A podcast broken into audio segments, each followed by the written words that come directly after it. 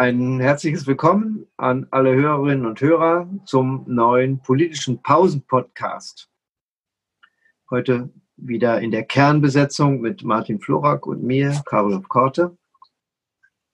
Wir wollen heute mal das Thema erörtern äh, im Umfeld von Glaubenssätzen, die nicht mehr wirklich Bestand haben. Die Glaubenssatz der Globalisierung, die nicht aufhaltbar ist, ist ja so nicht mehr gültig. Der Glaubenssatz, dass eine Präsenzkultur für Homeoffice äh, in Zeiten von, von Firmenorganisationen zwingend notwendig ist, ist ja auch nicht mehr so richtig gültig.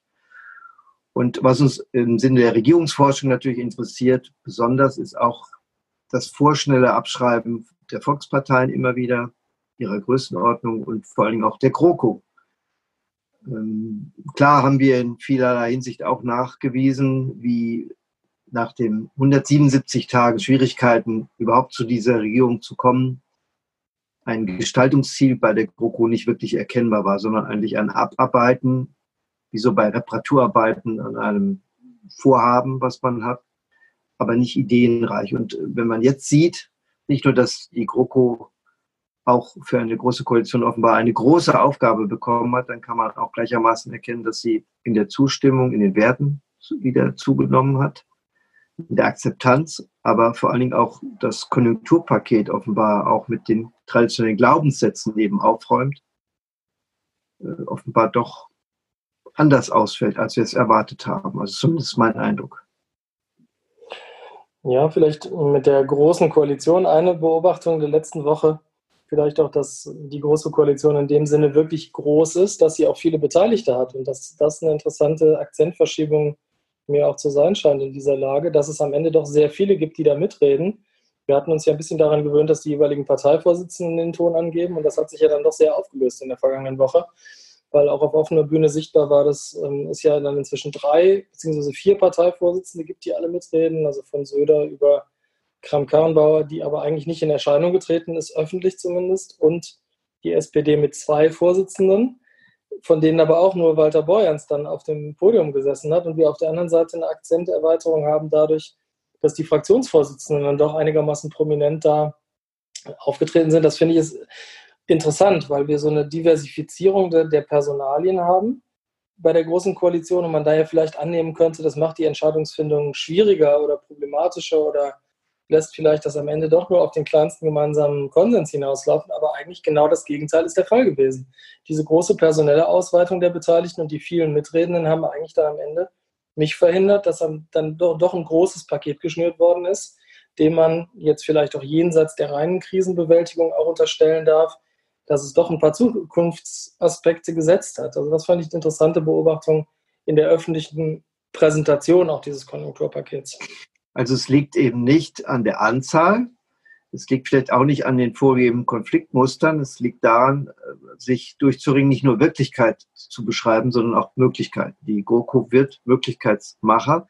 Sie hat sich ganz offensichtlich über klassische Interessen hinweggesetzt. Sie hat neue Mechanismen entwickelt der Personen, auch nicht die Konflikthaftigkeit primär, sondern äh, das Einverständnis eine gemeinsame Geschichte als Gestaltungsziel zu entwickeln und sich damit über herkömmliche Baukästen, wie man löst, auf kleinsten gemeinsamen Nenner oder dem Druck der Interessen einfach nachzugeben, gelöst hat. Die GroKo ist dabei, sich von der Wirklichkeit in die Möglichkeit zu katapultieren als Möglichkeitsmacher. Das ist eine neue Variante. Wir sehen an Frau Merkel, wie sie mehr begründet, mehr erklärt, mehr erzählt als es zur Flüchtlingskrise gemacht hat und an der GroKo jetzt im Entscheidungsmodell, dass sich etwas Neues entwickelt. Und ich finde das ein, äh, auch ein, ein Muster, äh, wie Prä- und Post-Corona-Zeit eben sich unterscheiden, dass das Alte nicht einfach sich dann erneuert, sondern dass wir praktisch Emergenzeffekte haben in der Entwicklung, in der Zusammensetzung, in der Verkopplung wieder, um Komplexität herzustellen. Und da ist die GroKo eigentlich im Sinne dieses Ansatzes der Komplexitätsforschung ein sehr gutes Modell, das wirklich über die Muster etwas Neues entsteht. Wobei ich an dem einen Punkt widersprechen würde, was sich dann doch nicht ändert, ist, dass ähm, selbst wenn es jetzt als Möglichkeitskoalition ähm, daherkommt, es nicht zu beiden Gunsten ausgeht. Denn die, die Union profitiert in der Stimmungslage und die SPD verharrt in ihrem 15-Prozent-Türmchen da und äh, scheint irgendwie nicht so richtig davon zu profitieren, obwohl sie mit Scholz ja jetzt nicht zuletzt bei diesen Fragen der Konjunkturankurbelung und bei vielen anderen finanziellen Absicherungsmöglichkeiten ja mindestens gleichwertiger Partner in, diesen groß, in dieser großen Koalition. Also da sieht man schon, dass das alte Problem der SPD, das in der großen Koalition der Juniorpartner verliert und der Große potenziell gewinnen kann, wenn einer gewinnt, nicht ausgehebelt ist, auch in dieser Krise nicht. Gut, jetzt weiß man nicht, wie sich das im neuen Jahr dann im, im Wahljahr darstellt und mit der besonderen Dynamik von mehreren Landtagswahlen, die dann anstehen und der Bundestagswahl, wäre das jetzt natürlich auch äh, zu billig, sich jetzt quasi auf die aktuellen Zahlen zu beziehen. Aber in der Stimmungslage ist der Aufschwung bei der Union ja durchaus erkennbar, aber bei der SPD tut sich eigentlich nach oben nichts. Und da kann man schon die Frage stellen, ob die SPD ähm, vielleicht ihre Chance verbraucht hat, überhaupt als Möglichkeitsmacher daherzukommen. Denn das Interessante in den letzten Tagen war ja durchaus, dass es auch eine sehr rückwärtsgewandte Debatte bei der SPD gab nach dem Konjunkturpaket. Also der Streit mit der IG Metall über, das, ähm, über die dann ausgebliebenen Kaufprämien für Pkw waren ja im Prinzip genau eine alte Logik einer Kopplung von Gewerkschaftsinteressen an die SPD und eine Zerrüttung dieses Verhältnisses, wo man ja eigentlich als SPD sagen muss, ja, welchen Blumentopf wollen wir eigentlich damit gewinnen, wenn wir jetzt die Automobilindustrie äh, stärken? Ja, die Krise adelt erstmal alle, die regieren, im Sinne der Stärkung der Exekutive, auch des Rückgangs der Politikverdrossenheit, verändert die Themenlogiken. Aber man hat äh, bei der SPD ja den Einzelwertung der Person durchaus auch positive Wertungen für Scholz, dass die Leistung durchaus anerkannt wird.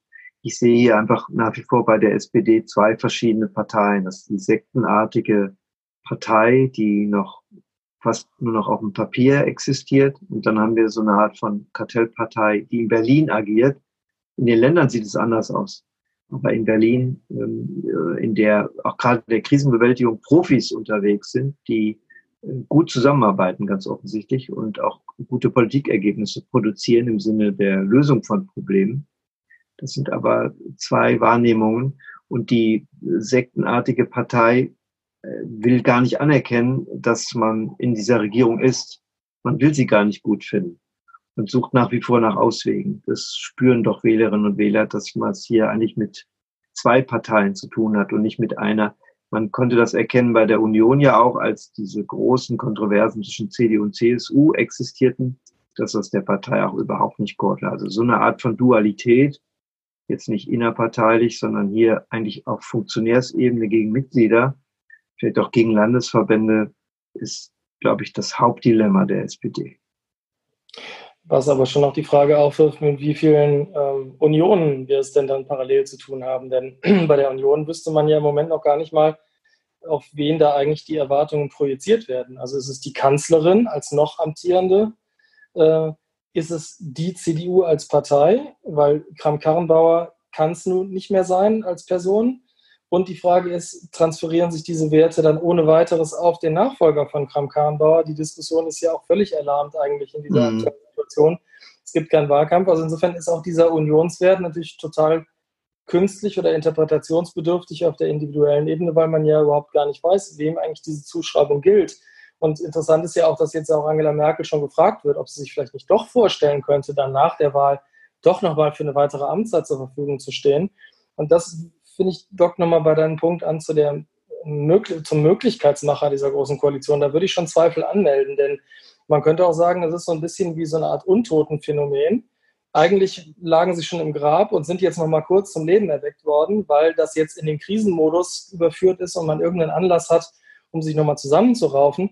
Aber das dicke Ende würde doch kommen, wenn wir uns mal dieses Bild ausmalen würden. Angela Merkel würde tatsächlich nochmal darüber nachdenken, eine weitere Legislaturperiode zu füllen dann fehlt ja dieser Koalition in der neuen Bedingung, dann im neuen Jahr alles, was irgendwie auf Möglichkeiten abzielt, weil sie dazu vermutlich dann doch keine Kraft aufbringen würde, jenseits dieser, dieses Krisenszenarios. Also das relativiert, finde ich, auch die wirklich intrinsisch oder endogenen Effekte dieser Möglich Ermöglichung, weil sie ist natürlich extern getrieben. Aus sich heraus selber hat die Große Koalition eigentlich keine einzige Idee mehr entwickeln können, was sie denn dann in den kommenden Monaten gestalten will. Das sehe ich etwas anders, weil jetzt haben wir einen abrupten Fahrtwechseljahr, der durch einen externen Schock begünstigt ist. Und äh, hier sehen wir lernend, idealtypisch das politische System, wie es sehr schnell reagiert, in der Krise zu lernen. Und das würde ich eben auch auf die GroKo auch projizieren, dass wir es nicht nur nicht zugetraut haben, sondern dass sie jetzt eben ein Konjunkturpaket festgelegt hat, was im Blick auf Digitalisierung Nachhaltigkeit eben ganz andere Akzente setzt, als wir es erwartet haben. Da sehe ich schon was Neues als Lerneffekt. Und ähm, ich weiß nicht, warum man in dieser Serie des Neuen nicht äh, eine Fortsetzung finden könnte. Das würde ich jetzt nicht unterstellen, dass die Konturen des Neuen in diesem neuen Format anhalten, weil die Solidarität in der Begegnung des Kabinetts über die große, breite positive Resonanz zu diesem Paket vielleicht auch stärkt, äh, Führungsaufgaben in dieser Richtung weiter wahrzunehmen. Das ist der, der eine Punkt. Der andere ist nochmal, ich glaube, dass die Aura der Intransparenz im Blick auf die Zuschreibung der positiven Werte der Union unter aufmerksamkeitsökonomischen Gesichtspunkten der Union sehr hilft. Es ist klar, es ist die Union, die den Vorsorgestaat, die Zukunftsthemen im Blick auf sicherheitsorientiert und mit ökonomischem Sachverstand offenbar in der Sicht vieler Bürger besser löst als andere Parteien. Äh, und es ist äh, mal wieder ein Kanzlerbonus da, der jahrelang nicht mehr existierte. Das sind dann in der CSU mit Söder Hauptakteure in der Krisenbewältigung. All das zahlt auf das Konto ein. Und bei der Kanzlerin eben erstmals, dass sie ihre Partei wieder mitzieht. Aber die Zuschreibung ist wirklich diffus, ist nicht klar. Und man, klar kann man die Schlussfolgerung ziehen, da die Titelverteidigerin nicht mehr antritt, bedeutet das gar nichts für das, äh, für die Bundestagswahl. Das würde ich auch durchaus so sehen. Aber im Hinblick auf die Stärkung der politischen Mitte, auch in der Krise, mit den Hauptthemen eine Strategie zu entwickeln, nicht wer schuld war, sondern eine Strategie zu entwickeln, wie man mit zukünftigen Krisen umgeht, die schneller kommen, die genauso groß sein können, die von der Art und Zuschreibung unkalkulierbar sind. Wer ist der Stabilitätsgarant, uns durch diese Krisen zu führen? Das stärkt ungleich, es stärkt sehr stark die politische Mitte und wird auch die traditionelle Staatspartei der Union, egal mit welcher Führung, stärken. Ja, also für die Zeit in der Krise würde ich das unterschreiben, aber ich glaube, dass daran eine große Gefahr liegt für den ähm, politischen Betrieb. Denn äh, wenn sich sozusagen dann nur noch Krise an Krise reiht, die die Mitte zusammenhält, dann finde ich, ist die Gefahr, dass aber am Ende dieser Krisen, die ja logischerweise irgendwann folgen müssen, sonst wäre es irgendwie keine Krise, dass an diesen Krisenenden es dann doch sehr zerfasert und dann genau diese ganze Widerständigkeit, die jetzt im Prinzip in dieser zugespitzten Krisenlage dann zum Teil ausgeblendet wird, dann sich wieder voll Bahn brechen kann. Also da, glaube ich, liegt die große Gefahr auch dieser großen Koalition als Denkformat, dass die Stabilisierung der Mitte auf Zeit immer an dieses Krisentheorem ge gebunden ist und man immer dann denkt, naja, wenn die nächste Krise kommt, sind wir doch froh, dass wir so eine stabile Mitte haben. Aber wenn die Krise endet, wollen die Leute außerhalb der Krise Gestaltungsdinge äh, und nicht einfach nur Verwaltung und Abarbeiten. Und vielleicht erklärt das ein bisschen auch den Zusammenhang zwischen dem, warum auch ein Teil der Berliner Szene so auf diese Flüchtlingssituation von 2015 guckt. Denn da hat man ja ein bisschen ähnliches Phänomen gehabt. Die Bundesregierung und auch die Landesregierung oder das Land insgesamt waren gut und in der Lage, diese Krise, wenn wir sie überhaupt so bezeichnen wollen, zu organisieren, zu managen, sich darum zu kümmern, dass Leute versorgt werden und das praktisch zu regeln. Aber danach kam sozusagen das dicke Ende und die ganzen politischen Probleme, die, die damit einhergingen. Und da war die Mitte dann doch seltsam sprachlos und da habe ich bisher ehrlich gesagt noch keine richtige Antwort gehört, wie man dem vorbeugen will, wie sich nach der akuten Krisenbewältigung daraus irgendwas Neues wenden lässt, ohne dann am Ende wieder in äh, ja, größere demokratietheoretische Diskussionen abzugleiten, wie wir die jetzt in den letzten Jahren erlebt haben. Ich sehe das viel optimistischer, weil anders als 2015, 16 eben wir eine ausgeprägte Parteiendifferenz im Moment haben. Und das ist nicht das Spielfeld einer einzigen Partei damals wieder aktiver dagegen zu sein, und jeder, der dagegen war, es war ja moralisch aufgeladen, auch sofort stigmatisiert wurde als ganz links oder ganz rechts. Das ist im Moment nicht der Fall. Sehen wir mal von den Trollen ab, von den verschiedenen äh, neuen Wahrheitsmärkten. Das ist jetzt äh, abseits äh, der Diskussion, die seriöse Diskussion, die dazu erfolgt, lässt ja viel Spielraum zwischen den Bundesländern, zwischen den Ministerinnen, zwischen den Parteien, in den Parlamenten, wird ja heftig über all das diskutiert wird, was jetzt richtig und angemessen ist. Also dass es gar nicht, diese Diskussion nicht ausbleibt und sie kann nicht einem zugeordnet werden. Das, was bleibt, ist der Konflikt zwischen Anywheres und Somewheres. Das, der Klassiker, der nochmal deutlicher geworden ist, im Blick auf, bauen wir wieder auf globalisierte Strukturen oder nicht? Wird es sanfte Globalisierung danach nochmal geben oder nicht? Diese Frage des neuen Konflikts, der sich zuspitzt zwischen den Kosmopoliten und den eher Beheimateten, das bleibt. Und ich sehe aber nicht, dass es eindeutig einer Partei zuzurechnen ist. Das war bei der Flüchtlingsthematik klarer, bei der AfD ist es jetzt aber nicht, weil natürlich bei Zukunftsthemen, die in diese Programmatik reinragen, auch bei Zuversicht im Krisenmanagement Extreme nie gewählt werden und keine besondere Chance haben.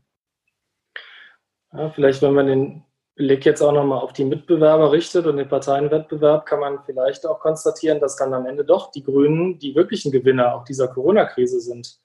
Ähm, nicht unbedingt in der Stimmungslage, nicht unbedingt darin, dass, äh, wenn jetzt eine Bundestagswahl anstünde, sie sich allzu große Hoffnung machen dürften, da vielleicht sogar in Schlagdistanz ähm, der stärksten Kraft zu sein. Aber in der Sache muss man doch sagen, hat eigentlich diese Akzentverschiebung in der Debatte welche Themen wichtig sind, doch wunderbar gefruchtet, kann man sagen. Also die Klimaschutzdebatte hat ja auch das ganze Klimasch äh, das ganze Konjunkturpaket insofern beherrscht, weil, äh, so wäre jedenfalls meine Interpretation, dieser externe Druck dafür gesorgt hat, dass diese Kaufprämie für Pkw im Prinzip gar nicht durchsetzbar und vermittelbar gewesen wäre, weil da der Zeitgeist wirklich völlig anders ist, als es 2008 und 2009 der Fall gewesen ist.